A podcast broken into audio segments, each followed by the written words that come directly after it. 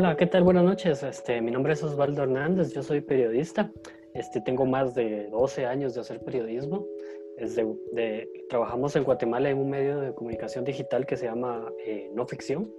Tenemos tres años de haberlo fundado. Hacemos periodismo, nuestro eslogan es narrativa, investigación y datos.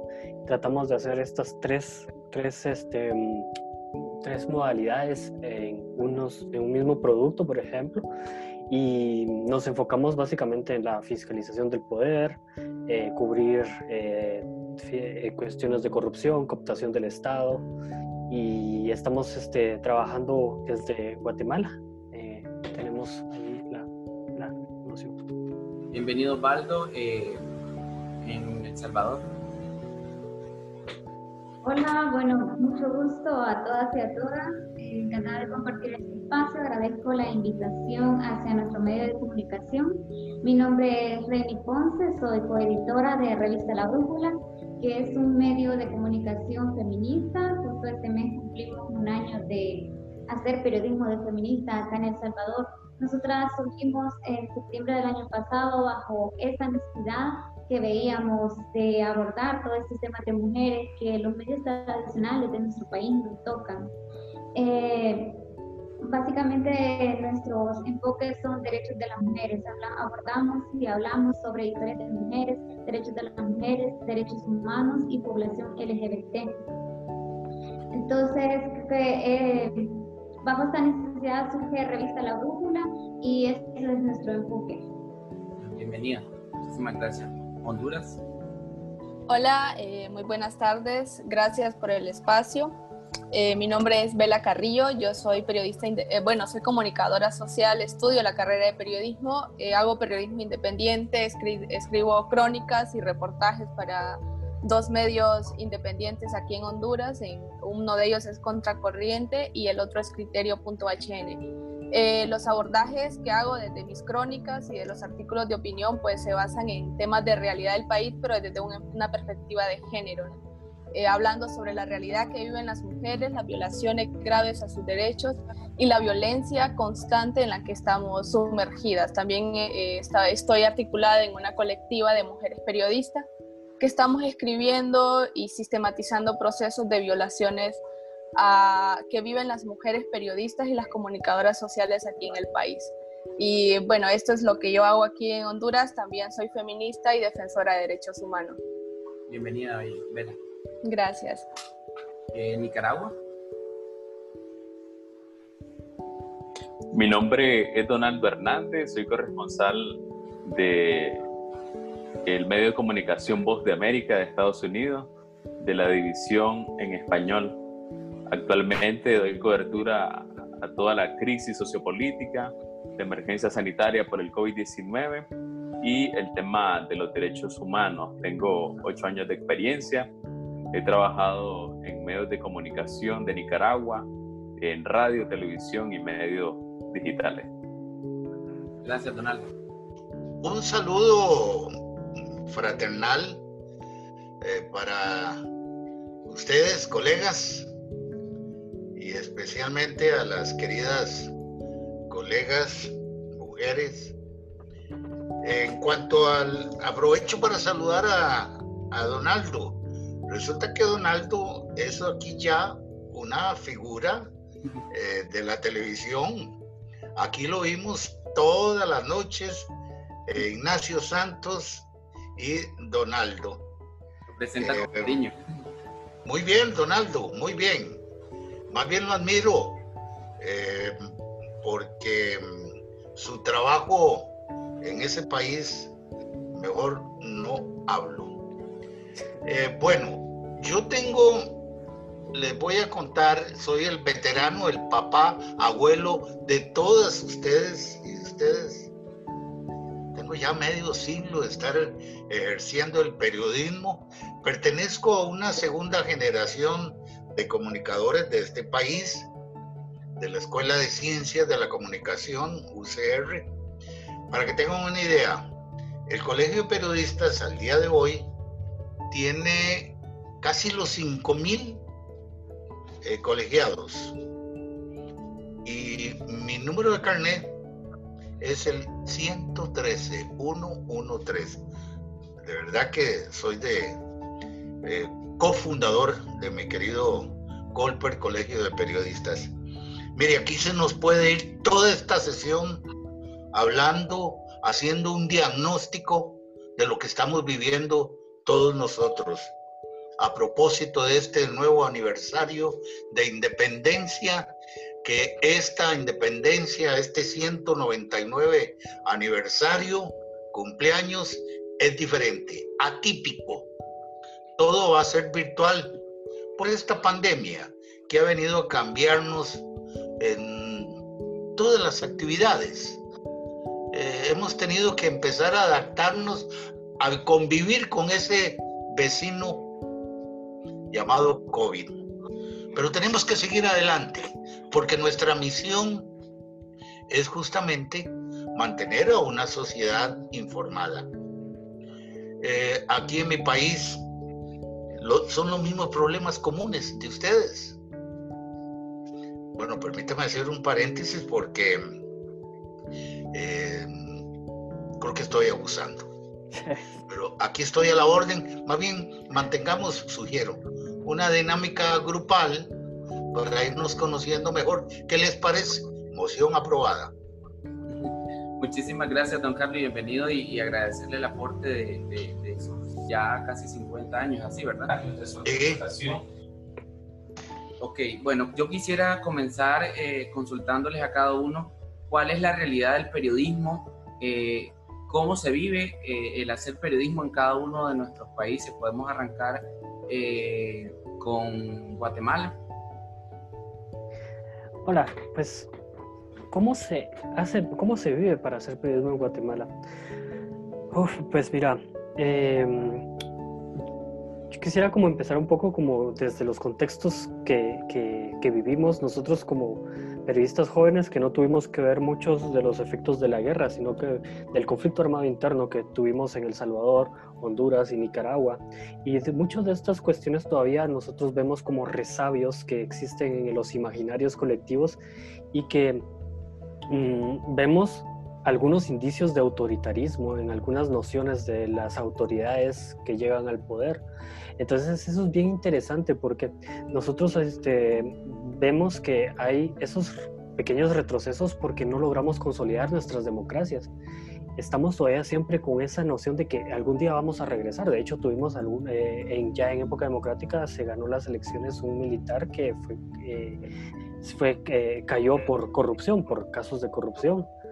Y entonces en ese contexto, esa es la, la, idea que nosotros hemos platicado con otros periodistas de cómo es hacer periodismo en Guatemala con estas nociones, estos imaginarios que firmamos una paz, que tuvimos una democracia que tenemos desde 1985 y tenemos que lidiar todavía con estos resabios y que tenemos esas nociones de inteligencia militar, de control social, que existen todavía en la forma en que se hace periodismo en Guatemala.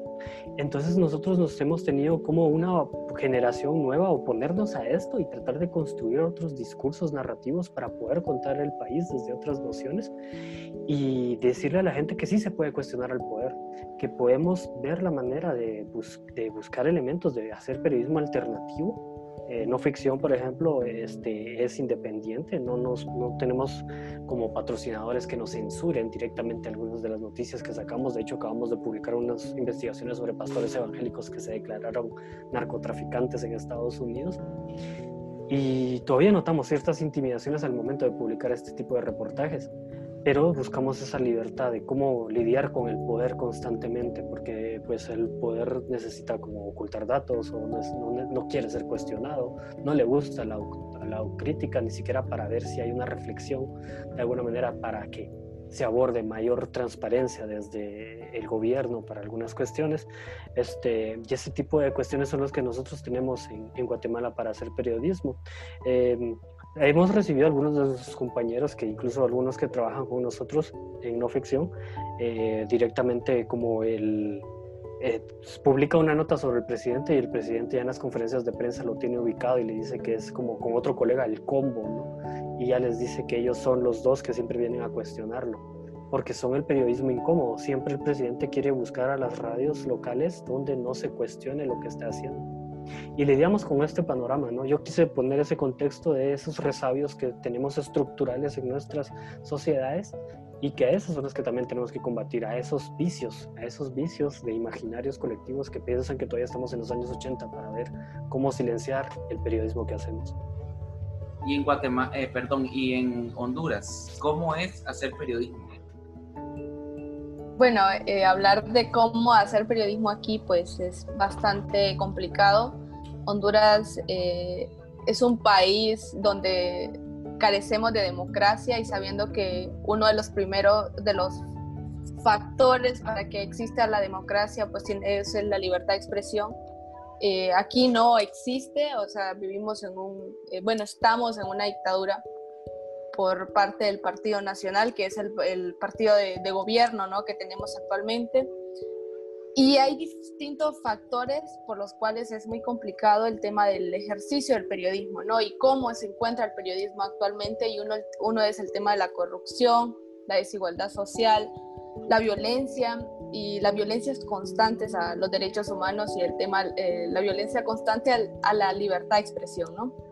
Eh, a raíz de, todo esto mencionado, pues eh, el periodismo se encuentra bastante conflictuado con el gobierno, eh, no solo con el gobierno, sino que con todas estas empresas, digamos, o todos estos sectores de poder en el país que tienen secuestrado la institucionalidad del, del país, ¿no? Entonces el Estado pues no está respondiendo como a muchas exigencias que hay desde estos sectores de los periodistas, que hay un, respeto a la libertad de expresión, a la libertad de prensa, pues hay mucha cooptación y aquí igual quienes hacen como un poco más de periodismo alternativo, pues son estos periodismos, ¿no? estos, estos periodismos independientes que aún con todas estas dificultades se, enfrentan a este monstruo del poder que, que viene del Estado, pero también todas eh, las empresas, el narcotráfico, entonces es súper conflictuado. Actualmente en Honduras eh, van más de 80 periodistas asesinados del 2000 hasta la fecha, ¿no? Y, cuando entra el nuevo gobierno del golpe de Estado, eh, en el 2019, pues estos asesinatos han incrementado, según, o sea, solo en el, eh, en el del 2013 al 2014 habían 50 comunicadores y luego en esta fecha para acá han, han ocurrido los otros 30, bueno, ahorita creo que vamos como por, como por 84 y la mayoría de estos eh, periodistas asesinados y estos comunicadores, pues sus casos quedan en impunidad por lo mismo, ¿no? Como hay un secuestro en la institucionalidad, no hay investigaciones de parte del Ministerio Público para investigar si realmente estos casos han sido, estos periodistas han sido asesinados que tengan que ver sus muertes vinculadas a lo que hacen o por otro, pero no hay una voluntad de parte del Estado por poder investigar. También actualmente nos enfrentamos a un nuevo código penal que pone las figuras ¿no? de, que atenta contra la libertad de expresión porque pone como delitos el tema de la injuria y la calumnia.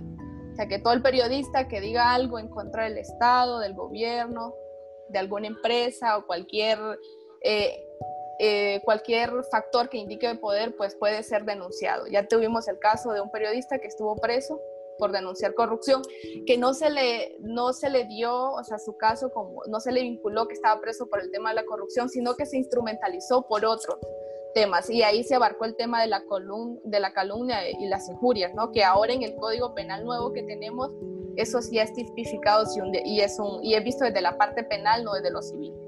Eh, también otro de, los, de las cosas que del tema de las mujeres que somos periodistas o que hacemos comunicación social, es un reto constante, ¿no? Por toda eh, la violencia que vivimos, por todo el acoso que viene desde los dueños de los medios de comunicación, desde las fuentes a las que nos enfrentamos todos los días.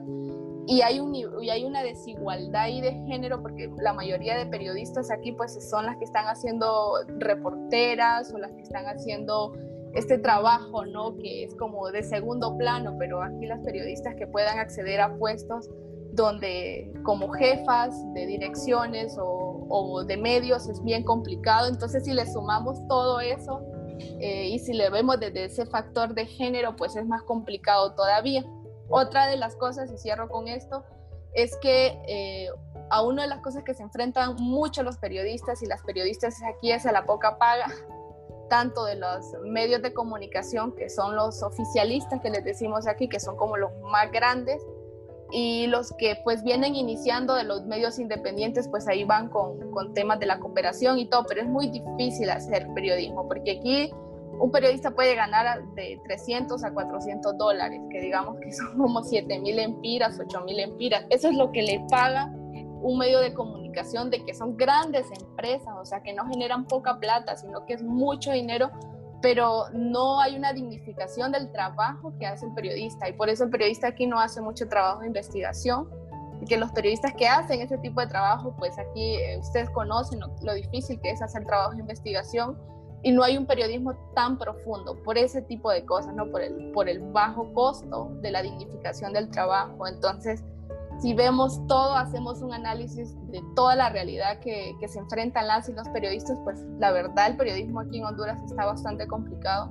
Hacer periodismo es muy difícil, nos enfrentamos como a todos esos ejercicios de poder y toda esa violencia estructural desde lo más alto, ¿no? Desde el Estado hasta lo más mínimo que pueden llegar a ser nuestro jefe. Entonces esa es la realidad que, que estamos enfrentando un poco aquí los, los, periodistas y las periodistas. Muchísimas gracias, Vela, eh, por tu aporte desde Honduras.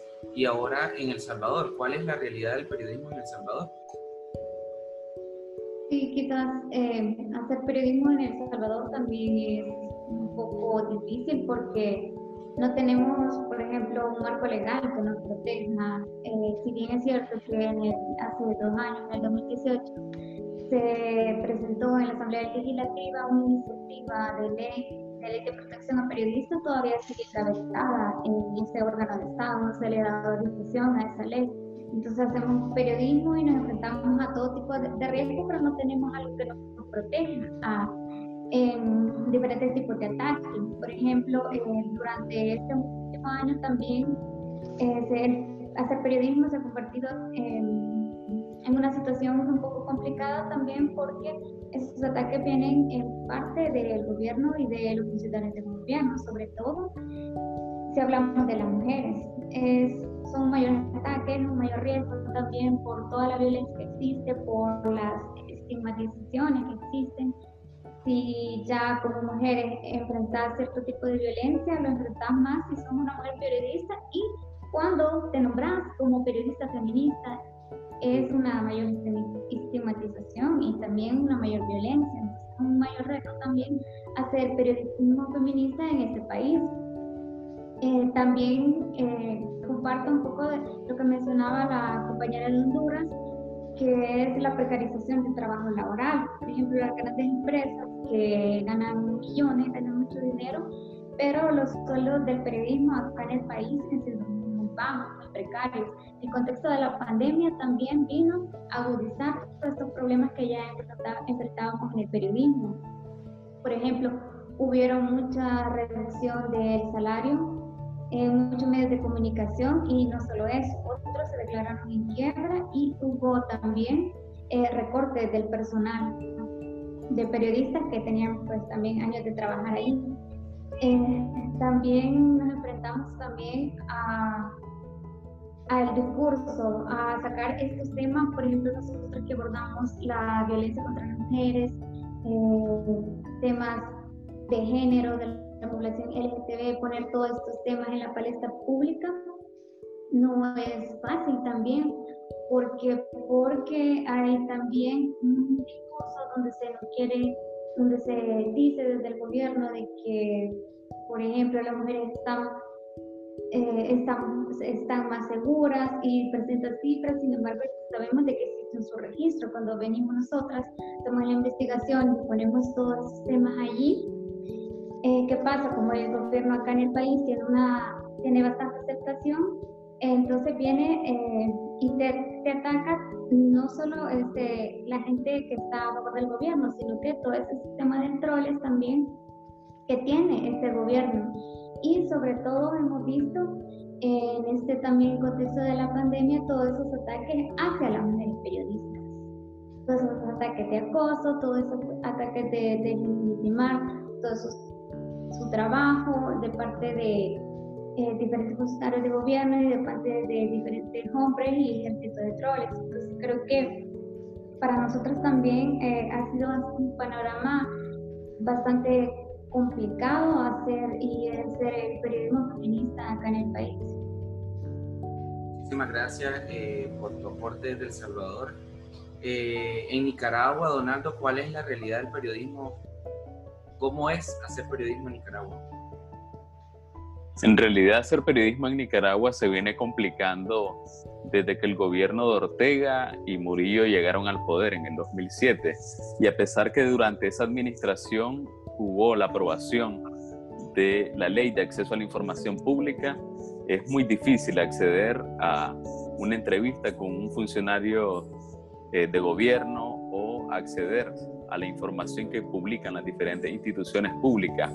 Y a partir del año 2018 esto se vino agravando debido a que se empezaron a registrar las agresiones contra periodistas, se vino dando una censura eh, a los medios de comunicación más críticos del país, por ejemplo, para que conozcan un poco, eh, hay dos medios de comunicación que fueron eh, clausurados por el gobierno de Ortega, el canal de televisión 100% Noticias y el medio digital confidencial, que hasta la fecha permanecen censurados por el gobierno de Ortega. Dos periodistas estuvieron presos, acusados de terrorismo, un periodista fue asesinado de un disparo en la cabeza. Y actualmente tampoco hay acceso a información pública, hay constante asedio a los periodistas independientes, hay patrullas policiales vigilando las instalaciones de los medios de comunicación. Y eh, lo más básico como tomar una fotografía o un video en, en cualquier punto de Managua y si hay oficiales de la Policía Nacional te retienen, te requisan en ocasiones te golpean. Esa es prácticamente parte de lo que enfrentan los periodistas independientes en Nicaragua. Y en medio de esta pandemia por el COVID-19 se ha agravado un poco más porque los periodistas queremos dar a conocer lo que está ocurriendo, no tenemos acceso a las conferencias de prensa del Ministerio de Salud, solo tienen acceso a los medios del gobierno, los medios oficialistas. Sin embargo, estos periodistas no pueden hacerles preguntas a los ministros del gobierno y eh, se complica aún más ese acceso a la información y poder informar del panorama de Nicaragua. Muchísimas gracias, Donaldo, desde Nicaragua y la realidad que se vive eh, el ejercer el periodismo en, este país. Eh, don Carlos, ¿Cuál es la realidad del periodismo en Costa Rica? Bueno, después de escucharlos a ustedes, eh, me, mm, reflexiono de que aquí en nuestro país es diferente al área. Aquí más bien hay un abuso, hay un libertinaje confundimos el concepto de la libertad de expresión prensa por el libertinaje. Eh, voy a poner un simple ejemplo, dos. Hay un periódico escrito que no hay un solo día en que destaque una nota positiva de la administración Alvarado Quesada. Igual una un medio digital. Aquí hay abusos, más bien. creo que también nos asiste a todos en común esta lucha que la emprendemos contra la corrupción galopante desde Guatemala hasta la Patagonia. Em, el narcotráfico, esa es la preocupación cómo ese tentáculo del narcotráfico ha penetrado en todas las esferas. Aquí en Costa Rica, los tres poderes de la República, judicial, legislativo, eh, ejecutivo. Sí, esa es una lucha eh, contra el narco, el crimen organizado porque la violencia conde. La colega de, Honduras nos hablaba de estas cifras que, caray, nos hacen meditar y también reflexionar de ver esa cantidad de colegas asesinados en el país de mayor violencia en el mundo, como lo representa Honduras, es, también viven una pandemia al igual que el COVID. Esto me recuerda los carteles del narcotráfico en México, en Colombia, esas páginas negras. En términos generales, yo diría que aquí tenemos eh, un buen y relativo espacio para desarrollar nuestra labor informativa eh, cotidiana. Eh, ¿Qué más se me puede quedar por ahí? Eh, hay abusos, hay abusos, pero que tengamos el acoso, el asedio, el, el ataque, detenciones de colegas, eso no existe, porque el gobierno que intente hacerlo aquí, hasta ahí llega. Así que resumo eh, de la situación aquí en mi país para que ustedes, eh, si tienen alguna duda o conversar más eh, sobre el tema. Una pregunta, ¿Panamá está, no se pudo localizar algún colega panameño? De Panamá, lastimosamente no tuvimos algún colega que nos, nos aportara y pues lastimosamente esto no, no, no nos pudieron acompañar. Pero muchísimas gracias, don Carlos, por su, por su aporte. Yo solo quisiera rescatar eh, las similitudes que tenemos eh, al, ejercer periodismo eh, en la región y la mayoría creo que hablábamos de los bajos, los bajos pagos que un periodista puede alcanzar. Creo que esto sucede en, la mayoría de, países de, de la región Colega, usted me permite, perdón la interrupción, de hacer una pregunta a todos y a todas. ¿Hay colegas periodistas subvencionados, comprados por los gobiernos? Aquí le llamamos popularmente eh, chorizos. ¿Cómo andamos en el resto? Para mis colegas, para el que les quiera comentar, Sí, de hecho, bueno, por ejemplo acá, más que colegas, serían esos medios eh, creados también desde el gobierno para hacer su publicidad pues al mismo gobierno. Entonces creo que sí lo hay, o sea, bueno, aparte de todos los millones en publicidad también que, se gasta el gobierno para hacerse el mismo publicidad también. Al igual que, que aquí en Honduras, eso es, es muy común el hecho de que hayan eh, medios, medios, medios que, que están a, a, disposición del gobierno. Eh, también hay muchos periodistas que ponen la agenda pública, ¿no? De que son los eh, que opinan o ponen un tema que le convenga al, al, gobierno. Entonces sí hay muchos periodistas que están a favor del gobierno y que están al servicio pues, del gobierno porque son pagados aquí les decimos tarifados, ¿no? Aquí les dicen así, periodistas tarifados, que están al servicio del gobierno, que ponen, eh, o sea, digamos, un medio saca una noticia hablando sobre actos de corrupción o el vinculamiento del narcotráfico al presidente, a Juan Orlando Hernández, y sale otro periodista diciendo que no, que eso es mentira, que no es así, que lo que pasó fue esto y lo otro. Entonces hacen ese contraste desmintiendo como las cosas que realmente están pasando. Y lo lastimosamente, lo que, que molesta mucho aquí en Honduras y que se critica mucho desde, de los, desde los periodistas que hacemos, tratamos de hacer otro periodismo, es que lo hacen desde eh, medios de comunicación masivos, pues, o sea, que sí tienen la capacidad de poder llegar a muchos sectores que nosotros no podemos. Es decir, la gente cree, hay una manipulación de masa horrible desde de estos periodistas que están al servicio del gobierno.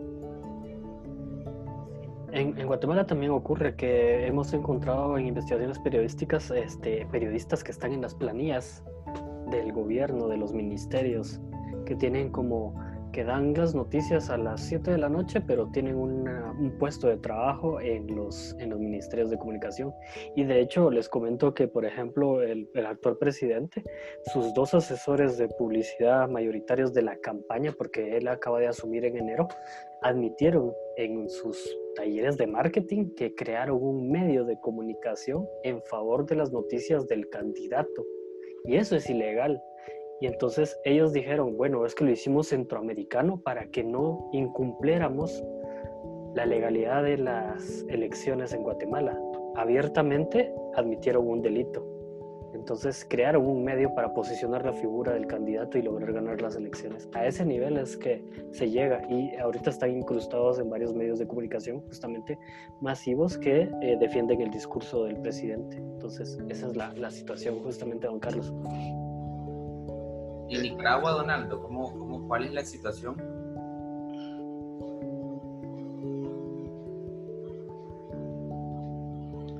¿Qué se nos hizo, Donaldo? Eh, tal vez está enviando el reporte aquí en la edición de Telenoticias, Donaldo. Ya, ya, ya casi sale. Bien, creo que la situación es bastante compleja en el país con, con respecto también a las turbas digitales. Así le llamamos acá en Nicaragua, por ejemplo, a los bots que también existen en, en El Salvador. Nosotros también vemos que hay bastantes cuentas de Twitter, de Facebook, que están atacando a los periodistas y a los medios de comunicación como El Faro y Ocurre también algo similar en Nicaragua. Por ejemplo, hay cuentas de Facebook y de Twitter que empiezan a denigrar y amenazar de muerte a los periodistas y a los medios de comunicación. Incluso creemos que hay laboratorios en Nicaragua que están trabajando porque hay ediciones de video eh, y que lleva su, su producción. Por ejemplo, hace como un mes, un periodista que está en el exilio, Gerald Chávez se llama, eh, recibió una amenaza de muerte y hay toda una producción eh, que se hizo, un video animado donde están simulando su decapitación. Entonces nosotros creemos que hay recursos destinados para elaborar este tipo de videos. Entonces creo que, que, que es bastante crítica la situación y hay similitudes con El Salvador en ese sentido. Bueno, con tu permiso, agradezco la respuesta de cada uno de los colegas. Em, y aquí eh, debo confesar que en lo más mínimo, ningún periodista que por lo menos que yo conozca a esta hora haya sido amenazado de muerte por alguna autoridad gubernamental de turno. Em, no conozco y yo estoy en la praxis diaria del periodismo, bueno, ahora conferencias de prensa virtuales en casa presidencial todos los días a la una de la tarde. Es esta habitual conferencia de prensa que, por cierto, este domingo cumplimos ya seis meses, seis meses de esta pandemia que nos ha golpeado a todos nosotros. Eh, incluso en esa conferencia de prensa alternan bueno, el principal, el ministro de Salud, doctor Daniel eh, Salas Peraza, el presidente de la Comisión de Emergencias, em, la Caja Costarricense de Seguro Social, el doctor Román Macaya, y el presidente que a veces se incorpora para algún tema. Más bien las conferencias de prensa en estas eh, últimas semanas han quedado muy oficializadas se ha aprovechado que todos los medios a esa hora se encadenan para mm, transmitir programas de gobierno, obras de gobierno que vamos a hacer. Claro, todo involucrado eh, con esta emergencia eh, sanitaria. Pero por el resto, aquí que conozcamos que algún periodista esté comprado eh, por el gobierno, lo desconozco y tengan la plena seguridad que se aplica aquel adagio popular, entre cielo y tierra no hay nada oculto, ya nos hubiéramos enterado. ¿Qué más sigue en la agenda para no abusar Muchísimas gracias, Eh, Carlos. Linda, compañeros. Muchísimas gracias. Yo eh, solo quisiera plantearles la dificultad que tenemos para, para ejercer eh, la profesión en la región tiene bastantes similitudes, pero acá les dejaría una pregunta eh, a, todos. Los tropiezos que tiene la, profesión es solo por parte, o las dificultades que se, se nos plantean es solo por parte del Estado o también por parte de la empresa privada. Podríamos empezar eh, con Nicaragua, tal vez Donaldo está por ahí, o con, o con El Salvador.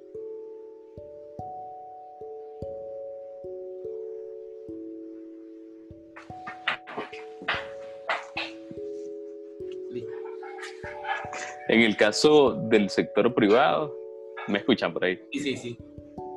Sí, en el caso del sector privado, eh, creo que también eh, no, hay, no está haciendo lo suficiente con los medios de comunicación. Por ejemplo, antes del estallido de la crisis sociopolítica de Nicaragua, la mayor parte de los recursos en publicidad y en campañas de comunicación, todos esos recursos se destinaban a los medios del gobierno, a los medios oficialistas que le llamamos acá en Nicaragua y no hay apoyo a los medios de comunicación independientes ni a los medios digitales que se han convertido en una alternativa para Nicaragua. Eh, hoy la gente se comunica a través de estos medios de comunicación digitales porque la mayoría de los canales de televisión, la mayoría de las radios pertenecen a los allegados del gobierno. Y vemos que el sector privado no está haciendo lo suficiente para apoyar la libertad de prensa, la libertad de expresión, hace que, a que se conserve eh, ese derecho que garantiza la Constitución de que todos los ciudadanos puedan eh, tener acceso a información libre, independiente eh, y que, sin, y que no sea únicamente la información oficial que divulga el gobierno del presidente Ortega en El Salvador, ¿cuál es la situación por parte de la empresa privada para con los medios?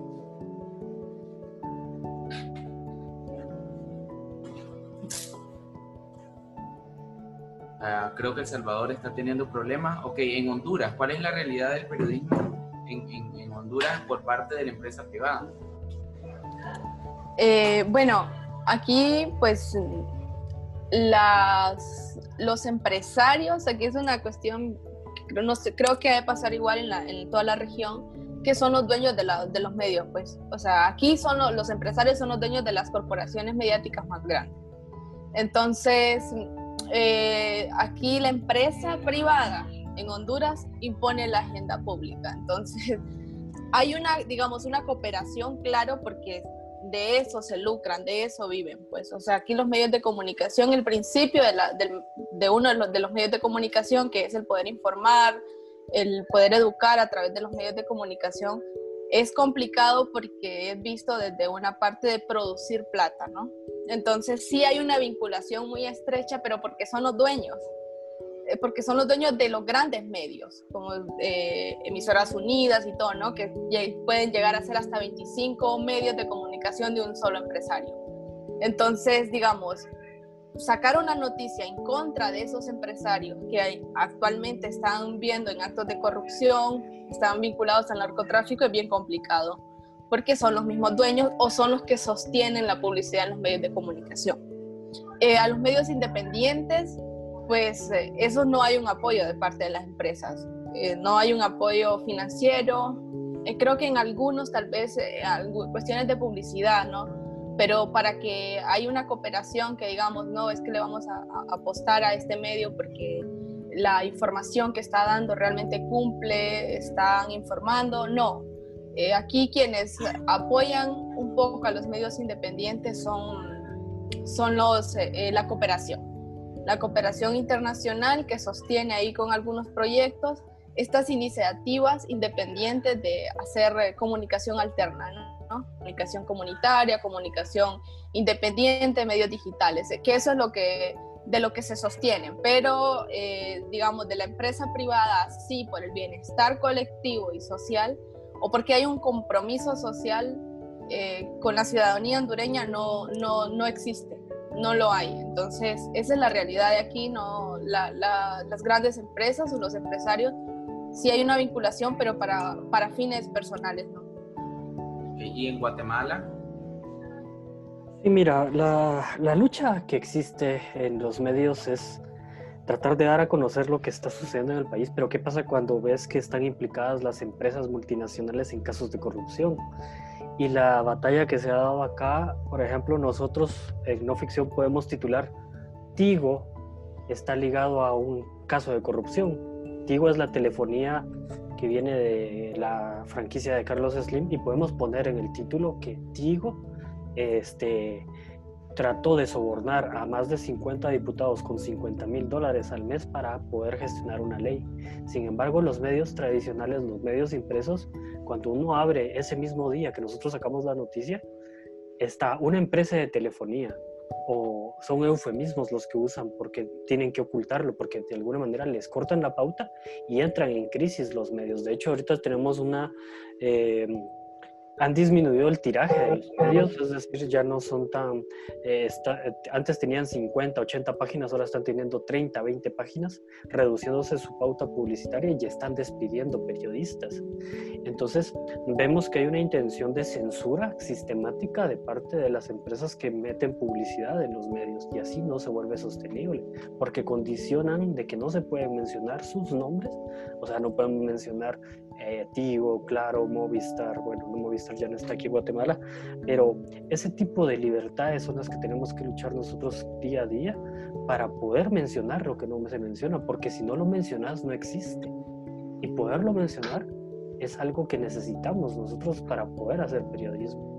Y eso es, esa es la, la, cuestión de las empresas acá, que no son autocríticas, que no eh, reconocen el periodismo de investigación, que no reconocen quién está fiscalizando también cómo funcionan las, los negocios del Estado, porque son contratistas del Estado. Es dinero de los impuestos, que sin embargo no quieren reconocer que eh, así no se puede construir una democracia si ellos no participan, si ellos eh, no, no mantienen el juego libre.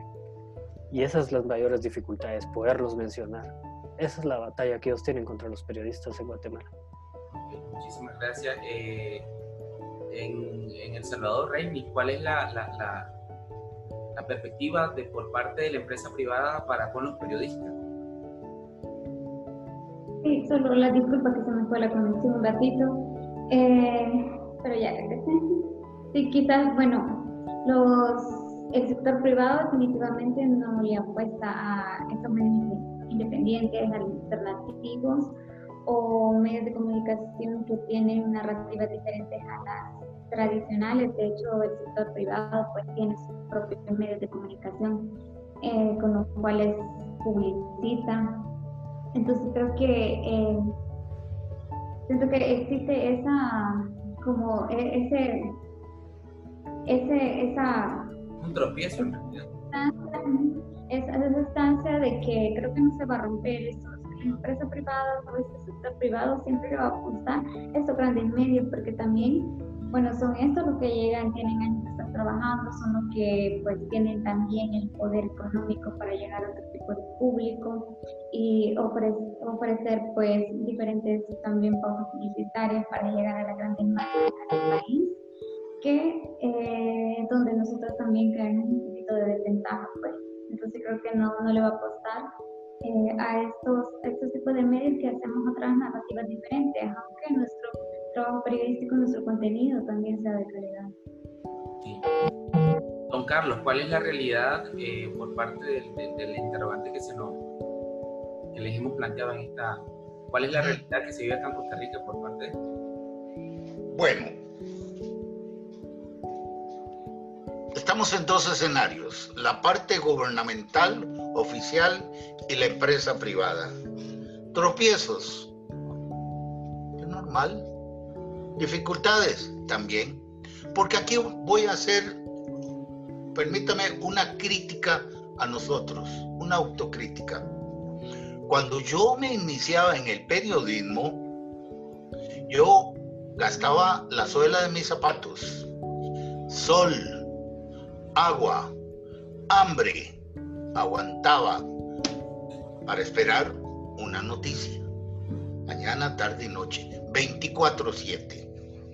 Hoy, con todo el proceso de adelanto de las telecomunicaciones y en el campo de la informática, este aparatico, esta inteligencia de teléfono, nos ha hecho Ahora yo le pido, te pido que me mandes el comunicado vía WhatsApp, mandame el audio, with transfer, etcétera. Ya no gastamos suela. Ya queremos que desde el escritorio allí, aquí donde estamos, nos llegue la noticia. No hay ese espacio, la iniciativa para investigar a fondo sobre un tema. Pareciera que lo queremos todo servido en la mesa. Eso me ha tocado expresárselo a, los, a las futuras generaciones como ustedes, cuando me han invitado a alguna universidad. Sí, aquí hay eh, mm, cámaras patronales eh, que hablan cuando les da la gana, cuando tienen que hablar porque tienen intereses comunes, porque les conviene. Pero cuando se les ataca, se cierra la puerta. Con el gobierno, algunas dependencias, eh, yo recuerdo que antes nosotros teníamos en la sociedad respeto. Un funcionario público, cuando un periodista sacaba una nota crítica a su gestión, horas después lo localizaba, le daba explicaciones. Hoy no, es usual en las notas. Se llamó al ministro de Relaciones Exteriores para referirse al tema, no contestó los mensajes dejados a su celular y no los contestó porque no le dio la gana. Eso ha sido muy usual en la temática, en la praxis diaria, de que aquí los funcionarios públicos y algunos sectores privados hablan cuando les parece, cuando quieren, pero cuando andamos tocándole la puerta, esa puerta se cierra. Eh, en términos generales, eso es lo que yo puedo contarles a ustedes. Eh, aquí hay sindicatos de empresarios fuertes, poderosos, eh, que más bien no quisiera entrar a fondo de lo que se habla aquí, se comenta. Pero yo diría que aquí el espacio para ejercer nuestra profesión es amplio, es un espacio en que más bien está subutilizado. Pero por ahí la colega de Honduras nos decía que también nosotros aquí, medios de comunicación que han tenido que despedir personal, reducirle la jornada, eh, su salario, el periódico La Nación, ese eh, autora monstruo que ya ahora no, eh, despidió ya eh, al 50% del salario de los actuales colegas. Y así le puedo ir enumerando algunos medios de comunicación que aducen que sus ingresos han mermado publicitarios y la pauta publicitaria del gran pastel aquí en el país de acuerdo a estudios, el primer, eh, la primera gran tajada se la lleva la televisión. Le sigue en segundo lugar las redes sociales, que es ese boom que tenemos hoy día. Tercero, eh, la radio. Y cuarto, la prensa plana o escrita. Así se divide el gran pastel de la publicidad y a los periodistas como su servidor, independientes, las boronas. Perfecto, muchísimas gracias, Juan Carlos. En realidad que eh, es siempre eh, muy eh, ameno escucharlo a usted, pero yo quiero iniciar con usted con esta pregunta. Desde la parte académica, ¿qué está sucediendo en cada uno de nuestros países con los nuevos periodistas, con los jóvenes que se quieren educar? las universidades están aportando a la, a la, libertad de prensa o no lo están haciendo? Mire, me toca usted un tema muy interesante. Hace un, un, momento le hablaba que en algunas ocasiones tengo el agrado de que me invitan a ir a una universidad, darles una charla grupal sobre producción radiofónica. Eh, debo decir que, y, los invito, aquí me conocen en el bajo mundo del periodismo tico desde hace casi medio siglo, como el Macho Jiménez. Ese es el nombre mío en, el, en el periodismo nacional, el Macho Jiménez de Colombia. Miren, a mí me preocupa lo que está pasando en las carreras curriculares de las universidades de cochera. Universidades. Porque es un negocio. Desde aquí en Costa Rica, desde que el Estado costarricense abrió los portones para explotar la educación superior, la mediocridad cunde en todas las carreras universitarias llámese abogados, ingenieros. Eh, aquí ahora en dos, tres años ya es licenciado en Derecho, ingeniero, medicina, que es lo más grave, el jugar con la vida, en la comunicación social, en lo que atañe a nosotros. Igual, igual. Eh, universidades de cochera, por producción, salgan, van eh, como la maquila, periodistas y salen con el título debajo de, del hombro o de su brazo. ¿Y dónde, a dónde voy a trabajar? Sin mayor la oferta que la demanda. Aquí tenemos un salario eh, decente, digno. Oyendo lo que pasa allá en Honduras, a la colega, aquí estamos en más de mil dólares, póngale 1100, 1200, por allí está, porque el salario mínimo del periodista está fijado por ley, decreto ejecutivo. Em, este salario em, está así efectivamente 700 mil colones al día de hoy, más de mil dólares. Pero la preocupación mía es las universidades que no están dando la calidad, la excelencia académica del profesional en el, periodismo. Va, tome, vaya usted con su bachillerato y que Dios lo acompañe a la calle. Eh, aquí hay casos incluso de profesores, comillas, que por un lado se gradúan y el siguiente semestre están impartiendo lecciones para comer, operación estómago. Eh, es un negocio aquí la educación superior. Un vistazo a universidades como la llamada Latina, aquí en el sector este de Montedioca, Lourdes.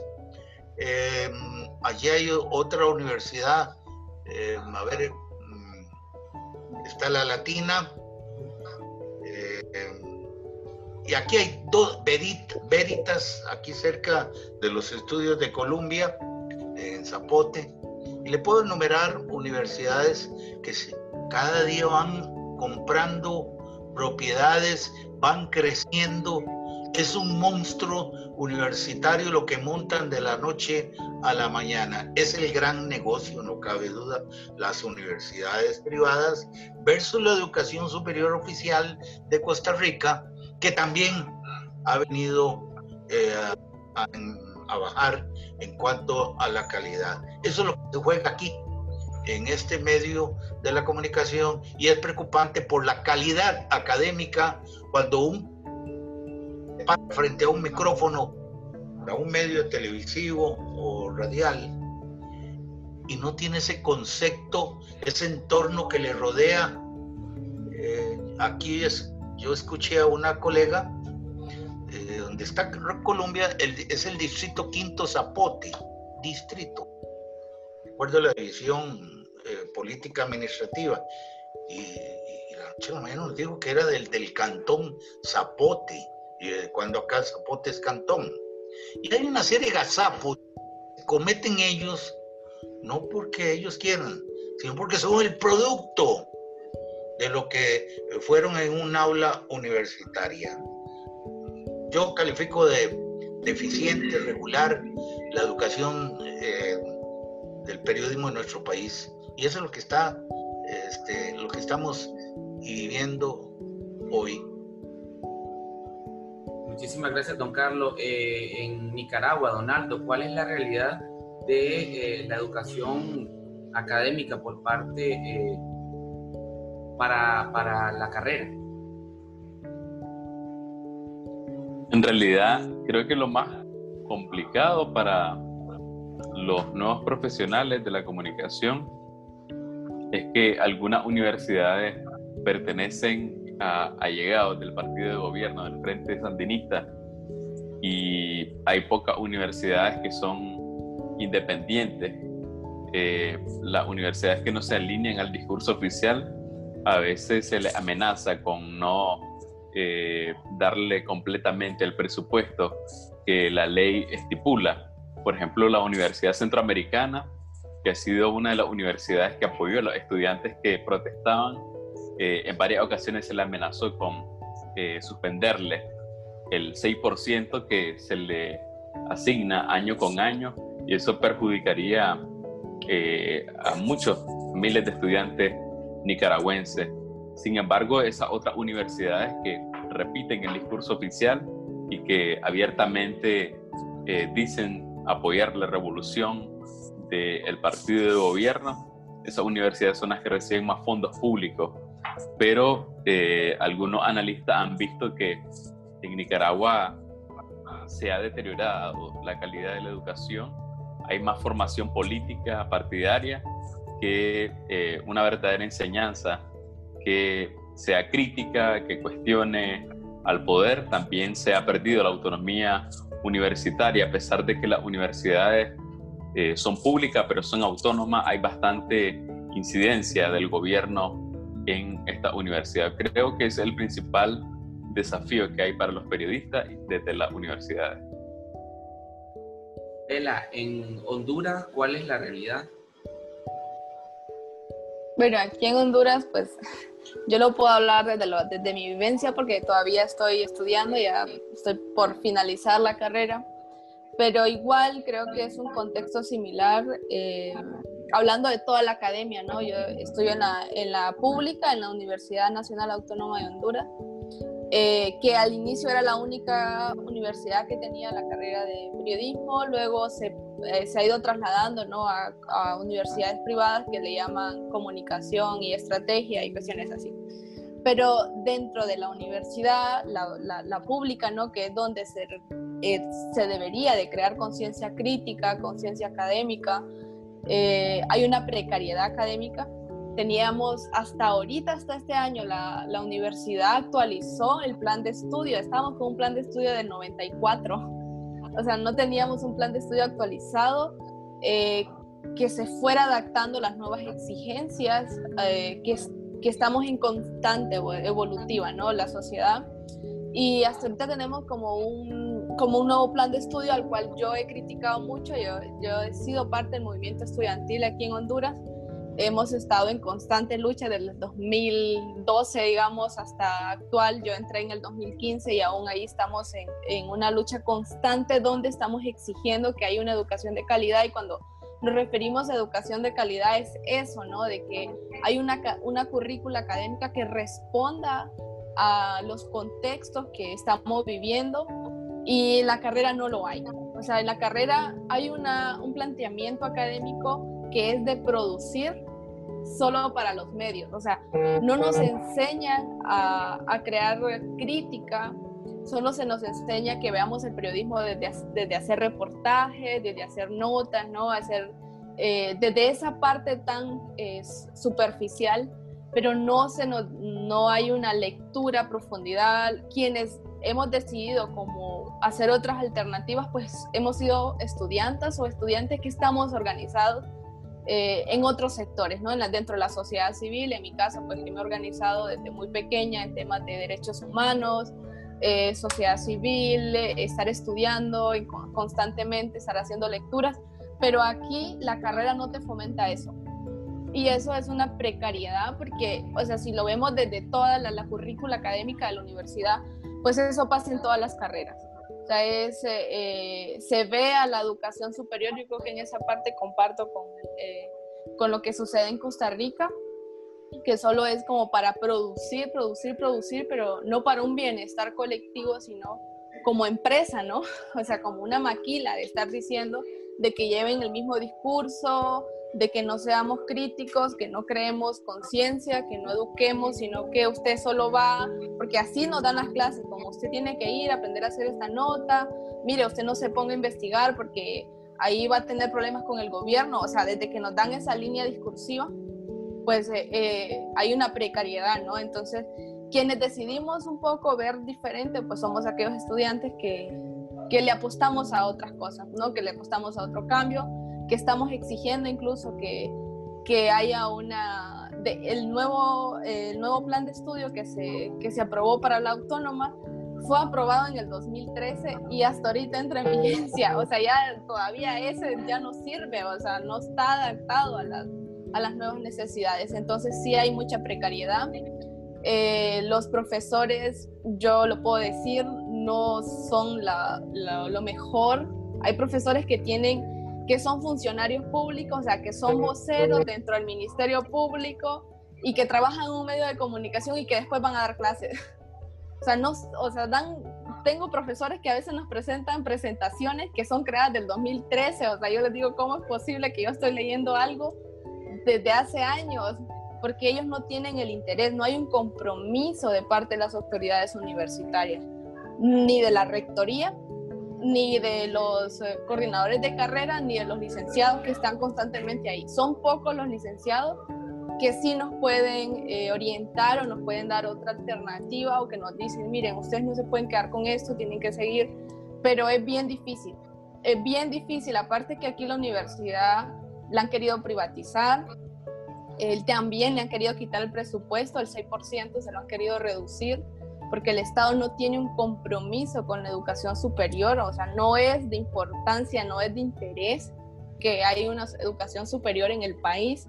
Y eso pues lo hemos venido, eh, hemos tenido una lucha constante, el sector estudiantil de aquí, que han habido asesinatos, han habido represiones, la, eh, han entrado los militares a la universidad constantemente violando la autonomía, o sea, no hay un, un respeto, un respeto para la autonomía de la, de la universidad. Creo, y yo lo he notado, que también los, los, como los licenciados no tienen un compromiso social y peor académico, ellos tampoco dan como esa alternativa, ¿no? No es que no tengan autonomía, porque sí he tenido eh, profesores que tienen esa autonomía de cátedra para darnos las clases, pero como no hay un compromiso a los demás, algunos tienen hasta cinco trabajos, o sea, ir a vernos a nosotros es como, bueno, ya lo último, ¿no? Porque de aquí me, me sale un buen salario y yo solo tengo que venir aquí, sentarme ahí y leer diapositivas. O sea, esa es la, la manera en cómo están, están, están viendo la carrera. No se preocupan por la carrera, no se preocupan por los nuevos profesionales que van a estar representando eh, en los medios de comunicación, sabiendo que los medios de comunicación estamos en constante eh, cercanía con la sociedad, hacemos, eh, llevamos comunicación a las masas, podemos transmitir un montón, pero no hay esa crítica. Entonces esa es la realidad en la cual nos estamos enfrentando en el país y es bastante, eh, a mí me preocupa mucho, pues, porque no sé con qué periodistas me voy a, o con qué colegas me voy a topar después, porque hay una precariedad. Si yo voy por, por, los pasillos de la universidad y les pregunto a mis compañeros que por qué estudian periodismo y dicen, no, porque quiero aparecer en la tele. Pero si le decís, pero ¿por qué más? O sea, no, porque sí quiero ser presentadora o quiero ser presentador y quiero ser reportero de, de, de, de deportes y eso. Pero no hay una donde digan, no, es que quiero investigar, quiero hacer esto, porque es lo que nos están produciendo. Nos están diciendo que eso es lo que, para eso es el periodismo, pues para ser reportero, para hacer esto pero no para investigar, no para, eh, no para poder llevar otras alternativas a, la sociedad. Entonces, esa es la, la, situación de, en la que nos enfrentamos en Honduras con el tema del periodismo. Muchísimas gracias, eh, por tu aporte. En El Salvador, eh, Reini, ¿cuál es la, la realidad de que se vive en El Salvador en la parte académica? Sí, bueno, acá en el país eh, también lo puedo poner desde la universidad pública, que yo estudié en la única universidad pública del país, que es la Universidad del Salvador.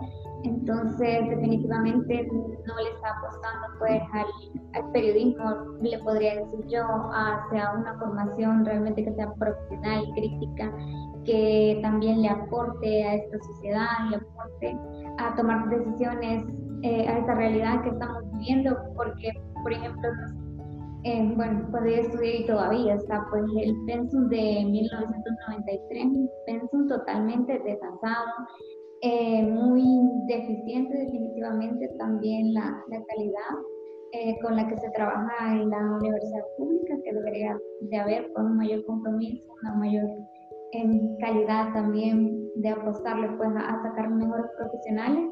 Sin embargo, no se hace. Se aprobó hace un par de años también de cambiar, de hacer una reforma pues a suspenso, se aprobó, pero al final no se hizo, pues entonces no existen actualizaciones eh, que se adapte también a los contextos que estamos viviendo. O sea, tenemos también, y comparto un poco también lo que ya se mencionaba, que tenemos también, como tenían en ese tiempo, pues cuando yo estudié también, teníamos profesores también que daban las mismas clases de hace años, entonces y no, no le prestaban tampoco a esta conciencia crítica que se debe tener desde el periodismo.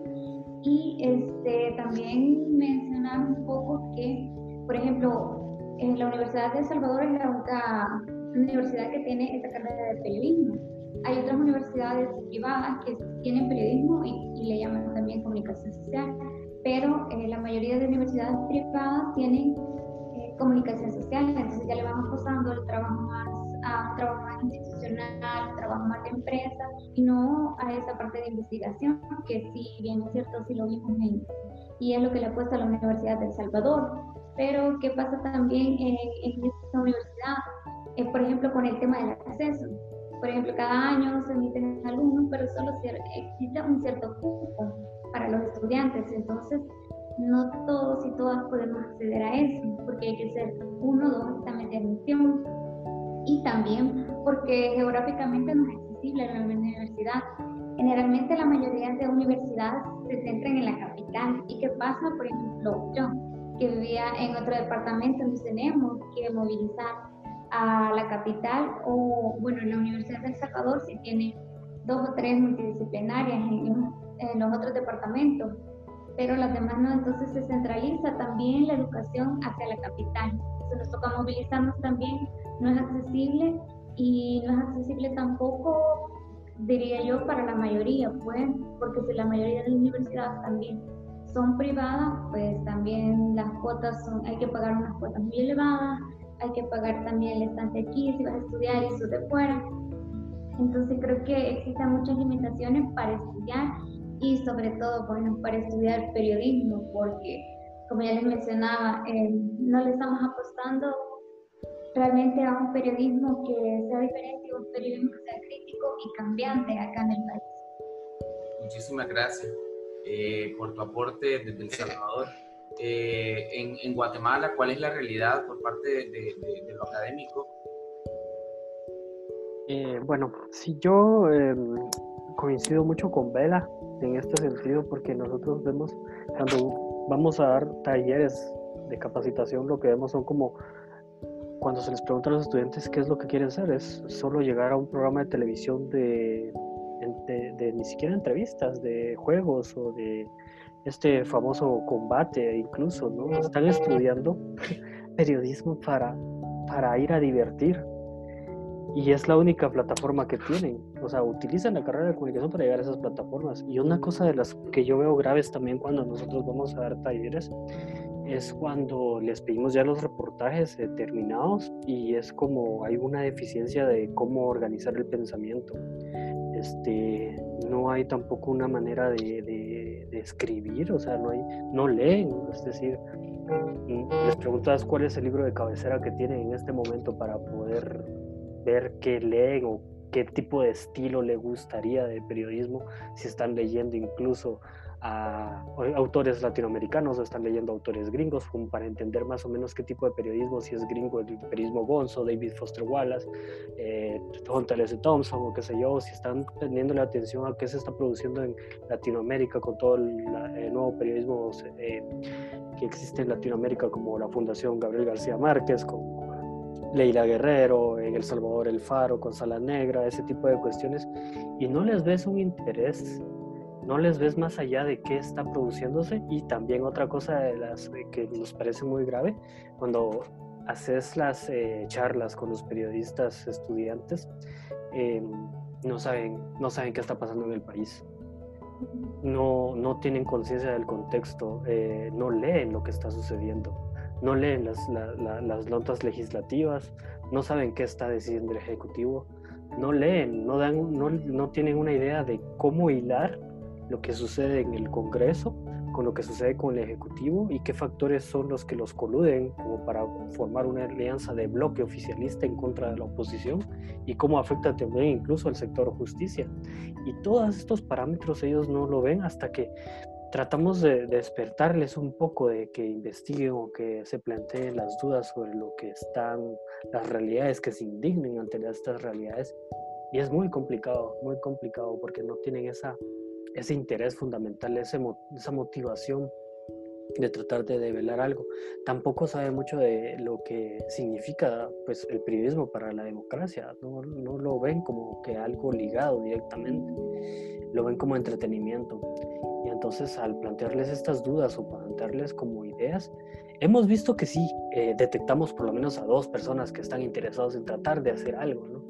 pero son los, los mínimos porcentajes y a estos mínimos porcentajes son los que nosotros, bueno, ustedes miremos que si podemos darle alguna cuestión de prácticas o de encargarle un texto, si tiene algún motivo de que quiere investigar algo, quizá con nuestra ayuda podemos ver si eh, se interesaba. Tenés esta hipótesis, tenés este, esta mm, información, pero ahora validémosla, ¿no? ¿Dónde buscamos? ¿En qué portales abiertos podemos encontrar los contratos, los nombres de los abogados, los nombres de los empresarios? Pero es cuando nosotros también mostramos interés en lo que se está produciendo en la academia, negando básicamente lo que les están enseñando, porque bueno, tienen un pensum y tienen todo esto, pero no les van a enseñar cómo buscar en, cómo contrastar fuentes. Este, es bien difícil que les enseñen eso, de cómo buscar en los portales abiertos, cómo buscar información, cómo validar la información. Y nosotros nos hemos acercado a tratar de dar capacitaciones porque es lo que nos queda. Y pues, básicamente es esa la, la, perspectiva que yo tengo de cómo se están formando los estudiantes de periodismo en Guatemala. Perfecto, muchísimas gracias por tu aporte de Guatemala. Ya para, para hacer eh, ya las conclusiones, porque no queremos dormirnos en el, en, el en vivo. Eh, solo Pido la palabra. Adelante, adelante, don Carlos. Muchas gracias. Eh, tengo que abandonarlos eh, tengo aquí una situación que atender. Eh, solamente quiero referirme a lo que expresaba hace un ratito, hace unos segundos, Osvaldo allá en Guatemala. Guatemala Voz.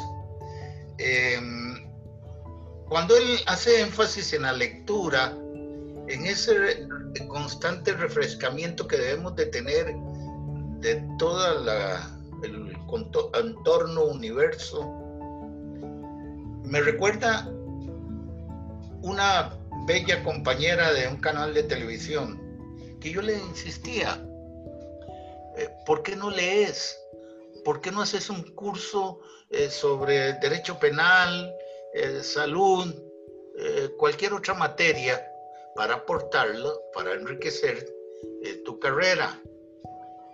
y ella me dice, vea, Carlitos, como me dice, yo entro a las 7 de la mañana todos los días al canal.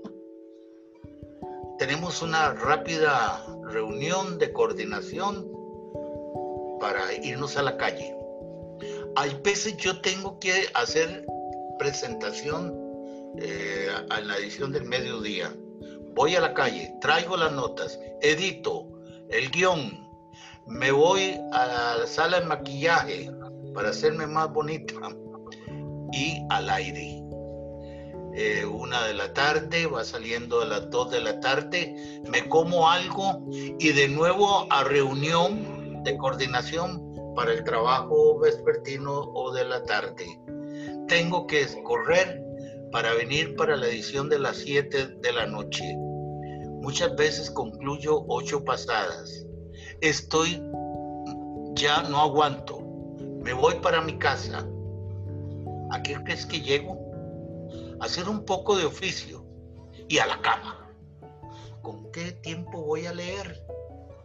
Esa es parte de lo que estamos viviendo. Bueno, concluyo y quiero darles desde aquí, desde San José, un abrazo, un saludo a Reini, a Bella.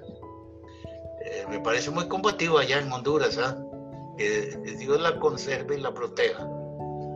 A Donaldo, que lo vemos todos los días, a Osvaldo y a vos eh, por esta oportunidad y sugiero que no sea la última vez, que mantengamos esta interacción, porque esto es como una catarsis para nosotros, eh, para hacer un autoanálisis de lo que estamos haciendo como comunicadores y observando lo que ocurre hoy día.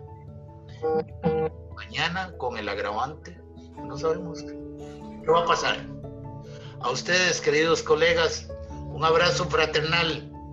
Carlos Jiménez, conocido como el Macho Jiménez de cadena de emisoras eh, Colombia y con un país en sintonía. Muchísimas gracias, don Carlos, eh, por su aporte y por sus 50 años. Felicidades desde Intertextual, le deseamos lo mejor y eh, por supuesto que vamos a seguir hablando sobre estos temas. Muchísimas gracias. A orden, saludos. Eh, yo solo quisiera eh, que concluyéramos, Vela, eh, con una perspectiva de, lo que, de lo que hablamos. ¿Cuáles serían tus conclusiones sobre lo que está sucediendo y cómo nosotros, como ya como periodistas, podemos aportar a las nuevas generaciones? Bueno, creo que lo interesante de este, de, este, de, de, este espacio que se dio ahora, ¿no? este proceso de difusión, es que se puede tener más claridad del contexto regional. Y nos damos cuenta que son realidades bastante similares, solo que con un poquito más, pues algunos estamos como en una dictadura, pues Nicaragua, Honduras estamos como en eso, ustedes ya tienen un poco más de estar dentro de una dictadura. Nosotros pues vivimos un golpe de Estado y de ese golpe de Estado que se ha agudizado todo. Entonces conocer cómo esas realidades nos ayuda a tener esa claridad, nos ayuda a unificar también porque creo que eso es bueno, el tema de crear estrategias en base a alianzas y más con el tema de comunicaciones, ¿no? De poder informar lo que realmente está sucediendo en, en, la región de Centroamérica, porque a veces no se escucha o no se da, eh, pues por los pocos espacios que tenemos, a, a entender lo que está sucediendo es tan necesario poder conocer qué es lo que está pasando en Guatemala, lo que está pasando en El Salvador, en Costa Rica, en Nicaragua, porque esto pues eh, sabemos que la, toda la cuestión hegemónica pues nos va afectando a, a, la larga, ¿no? Somos países que estamos muy unificados, que nos unen muchas cosas, pero que deberíamos de empezar desde las comunicaciones, también desde este espacio, eh, poder llegar a otros espacios de periodistas también ya se hablaba, se hizo mucho énfasis ¿no? en el tema de, lo, de la decadencia académica que existe en las universidades con el tema de comunicación, entonces cómo podemos llegar un poco a eso desde, digamos, en la universidad donde estudio, incluso sería muy bueno tener un conversatorio con los estudiantes. Yo tengo mucha cercanía con, la, con, con los sectores organizados de la carrera y hacer esas, ¿no? Que a veces creemos que son pequeñas cosas, pero sí podemos a que las personas se cuestionen. Yo siempre digo que, porque a mí igual me, yo doy talleres también sobre el tema de, de, comunicación, género, derechos humanos. Y cuando yo tengo la oportunidad de estar en un espacio que yo sé que es bien complicado porque está con esa idea no tan ortodoxa de, de derecha o, o todo eso que nos han metido de que así tienen que ser las cosas y que no está bien cuestionarlos, le digo, no, ahí, aunque sea incomodar, pues se hace, ¿no? Que la gente se incomode un poco y que se cuestione por qué estamos eh, en estos contextos, qué es lo que está pasando, que se pregunta un poquito más allá, y qué podemos hacer. Entonces creo que estos espacios son muy buenos para eso.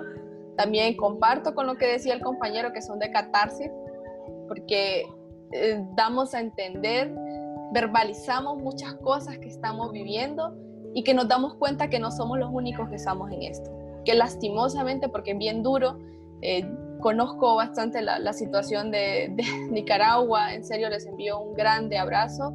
Sé lo difícil que es para ustedes hacer comunicación allá. Yo conocí varios eh, periodistas que estuvieron refugiados aquí en Honduras. Tuve la oportunidad de hablar con varios de ellos, incluso en la organización de derechos humanos que trabajaba anterior, eh, les di la oportunidad para que estuvieran conmigo unos días ahí haciendo periodismo y me contaron mucho, ¿no? De lo que estaba pasando, porque es muy diferente cuando uno lo lee, cuando eh, lo pasan en las noticias, pero cuando se lo cuentan a uno, pues ese nivel de empatía es más fuerte, también es unifica.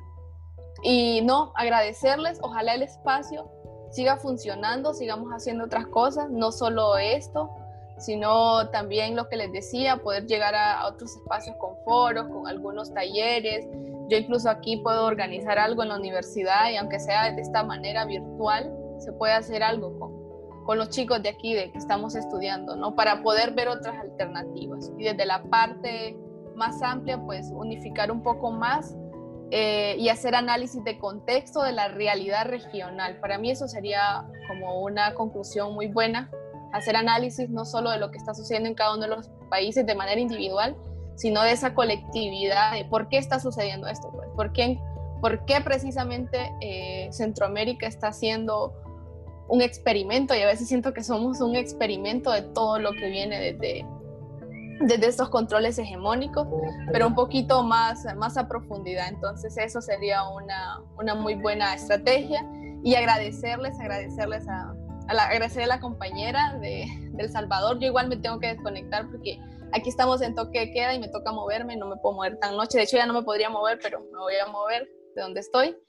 Eh, me gustaría poder contactarte porque me, me, interesa mucho el trabajo que están haciendo. Me gustaría hacerte una entrevista, poder conocer un poco más de qué, de la idea tan bonita que tienen de hacer un feminista. Aquí no tenemos uno todavía.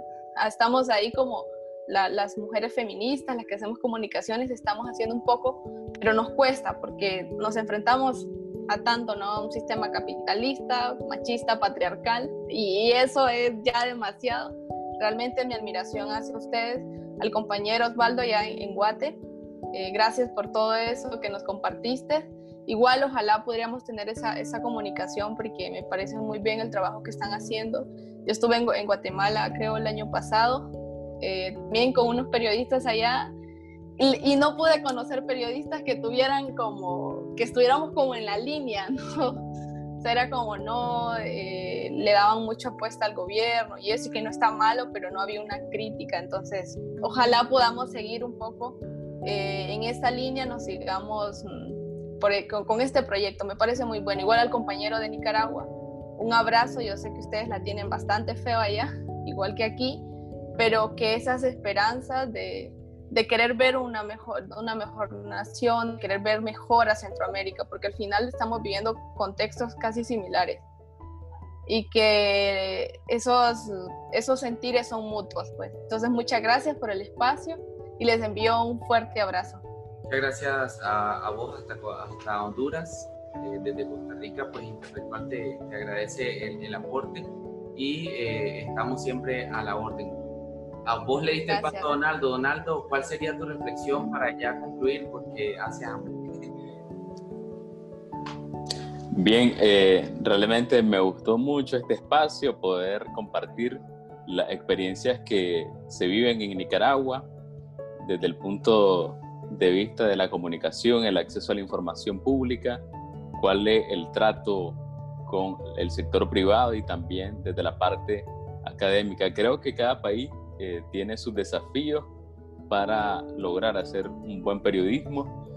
Creo que hay bastantes similitudes entre eh, El Salvador y Nicaragua con el tema de los simpatizantes del gobierno y creo que este tipo de espacios eh, son muy provechosos para compartir experiencia, poder conocer cuál es la situación que enfrentan los países y también conocer eh, cómo se ha avanzado en países como Costa Rica, que eh, una democracia representativa, que se respeta la libertad de prensa, eh, la libertad de expresión, hay acceso a la fuente del gobierno, entonces creo que nos permite conocer un poco mejor la situación en Centroamérica. Entonces me siento muy agradecido de haber participado de este espacio. Muchísimas gracias a vos, Donaldo, hasta Nicaragua. Un abrazo. Pronto nos, nos estaremos reuniendo ya cuando, cuando abran fronteras, si, Dios así lo permite. y eh, en El Salvador, eh, Reini, ¿cuál sería tu aporte? ¿Cuál sería tu conclusión para, para, para lo que hemos conversado el día de hoy?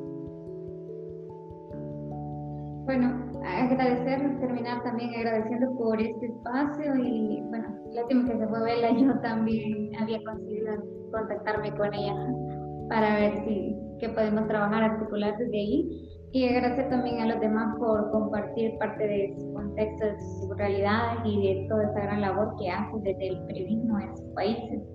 Eh, a mí siempre me gusta terminar también diciendo que sigamos resistiendo. Para mí esta palabra es fundamental, seguir resistiendo desde los diferentes medios de comunicación en los cuales laboramos y aportamos. Entonces seguir resistiendo, seguir haciendo este periodismo incómodo y mantener nuestros temas de agenda, que son temas que también los demás medios no tocan y no abordan y si nosotros no los decimos, no los contamos, no contamos todas historias, no todas esas historias que no se cuentan, que no se dicen, son las que se conocen y las que no existen para, la, para las demás personas. Entonces, seguir manteniendo estos temas de agenda y también fortalecer estas redes que se pueden dar en este tipo de espacios, precisamente como hoy nos han invitado para poder articular y ver también que somos países que también tenemos ciertas situaciones en común, problemáticas y que ver desde ahí que se puede articular. Y también eh, invitado quizás, bueno, como lo hemos soñado también desde la revista La Brújula, desde el periodismo feminista, que nuestro medio de comunicación, al igual que espero que los demás también, sean escuelas de comunicación también para las y los futuros profesionales. Muchísimas gracias por tu aporte desde El Salvador y estamos siempre nosotros pendientes de la, de la situación que pasa en El Salvador. Y eh, bueno, Osvaldo, fuiste el primero que llegó y, y, el que nos va a dar la despedida. Muchísimas gracias. Eh, ¿Cuál sería tu aporte para concluir? Bueno, pues eh, concluyendo este, este podcast video, pues yo les agradezco también, o sea, porque sí es como tratar de construir estas alianzas entre medios de comunicación regionales para visibilizar justamente los países desde donde nosotros hacemos periodismo, que creo que es muy importante, porque así con los esfuerzos este, individuales, eh, solo contamos nuestros países y es interesante tratar de contar la región. Entonces, creo que eso es una de las cuestiones que más se aporta cuando se hace este tipo de dinámicas y es valioso que, escucharnos, reflexionar sobre el periodismo porque la región lo necesita y los periodistas como que necesitamos también, también esa retroalimentación porque si no, este, solo nos enfocamos en nuestro país y creemos que esta es nuestra única realidad y cuando tenemos el conocimiento o tenemos la, la noción de asomarnos a qué piensan los demás periodistas y cómo están articulando esfuerzos para poder como lograr dar a conocer estas problemáticas que son estructurales, podríamos entender y darle una narrativa global a este pequeño istmo que, que es muy difícil tratar de que trascienda ¿no? las fronteras. Y pues eso es lo que a mí me gusta de este tipo de alianzas o de este tipo de dinámicas. Y agradecerles a ustedes Intertextual también por el espacio, ¿verdad? Y qué gusto saber que está en los otros medios de comunicación. Entonces, con eso me despediría y muchas gracias. Bueno, muchísimas gracias a todas y a todos por habernos acompañado. Eh, es un aporte enorme eh, lo que cada uno eh, ha planteado hoy. Recuerden que todos los martes estaremos liberando nuestro, nuestro podcast donde pueden encontrar diferentes temáticas de las que vamos a estar abordando eh, esta semana hablamos sobre nuestro inicio, por si lo quieren buscar, nosotros se lo podemos compartir. Igual a todas las personas que nos van a escuchar y nos van a ver, recuerden que todos los martes eh, estaremos liberando nuestro, nuestro podcast. Muchísimas gracias por habernos acompañado y seguimos eh, conversando. Muchísimas gracias, compañeros.